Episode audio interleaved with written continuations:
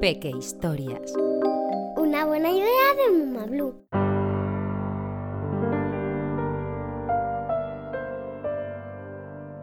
El hada del invierno. Aquel otoño no era un otoño normal. Las cosas no ocurrían como otros años en los que las hojas de los árboles se volvían amarillas, naranjas y rojas y adornaban las copas durante semanas antes de marchitarse y cubrir el suelo con un manto ocre y crujiente. Aquel otoño las hojas morían de repente y dejaban los árboles desnudos en cuestión de días. Estaba claro que algo muy extraño estaba pasando en el bosque. El rey del bosque, un ciervo rojo cuya gran cornamenta daba una pista de su avanzada edad, convocó a los animales para informarles del problema e intentar entre todos encontrar una solución para recuperar el otoño. ¿Alguien ha visto o notado algo raro? No sé si os habéis fijado. dijo tímidamente una ardilla. Entre las ramas de algunos árboles se extienden unos finos hilos. Parecen telas de araña, pero si miráis bien, veréis que están hechos de hielo. Todos los animales alzaron la cabeza un tiempo para observar las ramas. Y así era. Lo que a simple vista parecían telas de araña eran en realidad complejos entramados de finos hilos de hielo.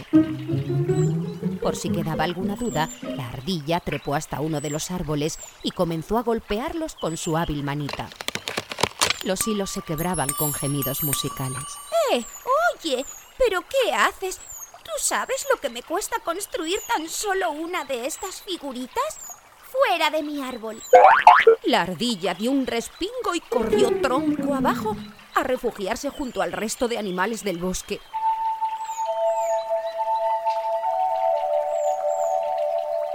Frente a ellos, una pequeña figura alada, de colores azulados, revoloteaba sin ton ni son.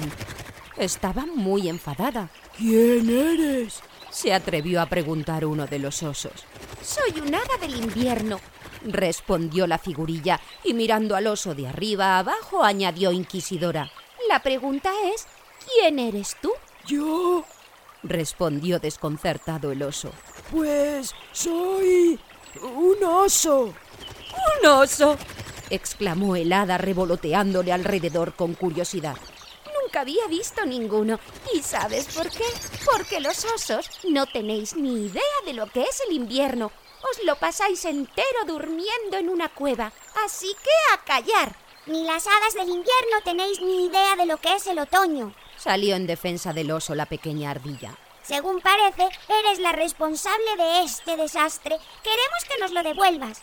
Sin hacerle ningún caso, el hada del invierno se perdió revoloteando en la espesura del bosque. Como si no tuviera ya suficientes problemas.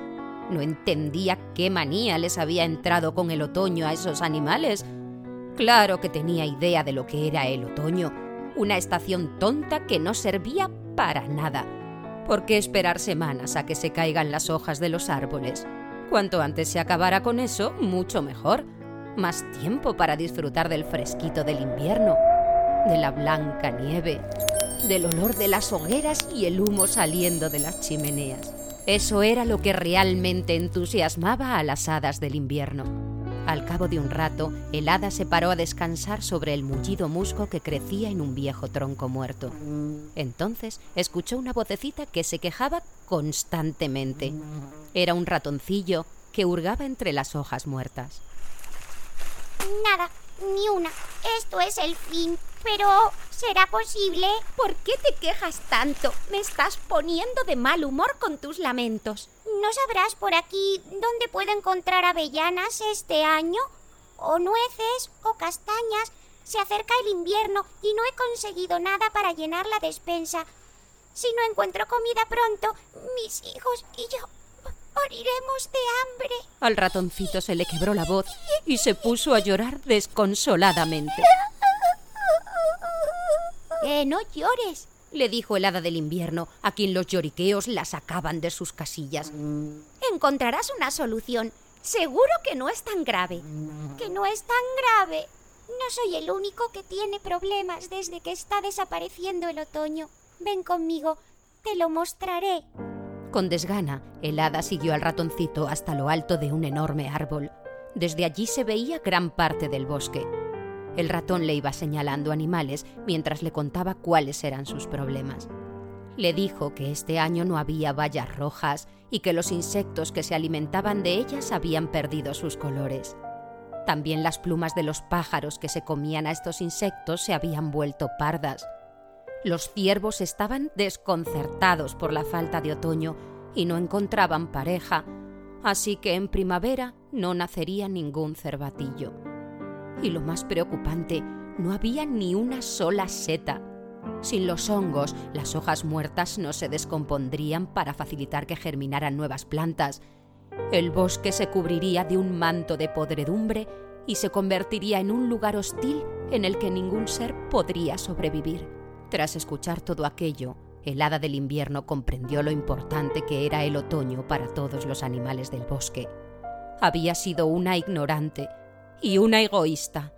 Entonces agarró fuertemente su varita mágica y uno tras otro fue apuntando a los árboles del bosque.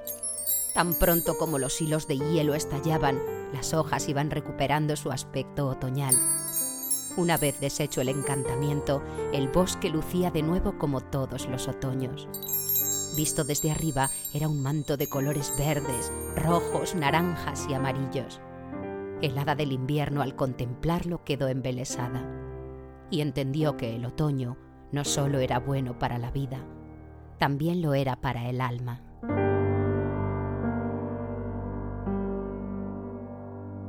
Una buena idea de Muma Blue, la marca de cuentos personalizados más guay.